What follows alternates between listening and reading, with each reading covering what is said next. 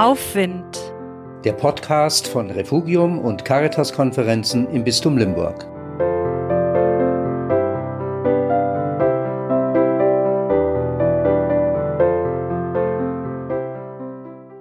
Abstandsspiel. In einem begrenzten Spielfeld sucht sich jeder Spieler zwei Mitspieler aus der Gruppe. Inkognito und versucht, zwei Meter Abstand zu ihnen zu halten. Die Erfahrung?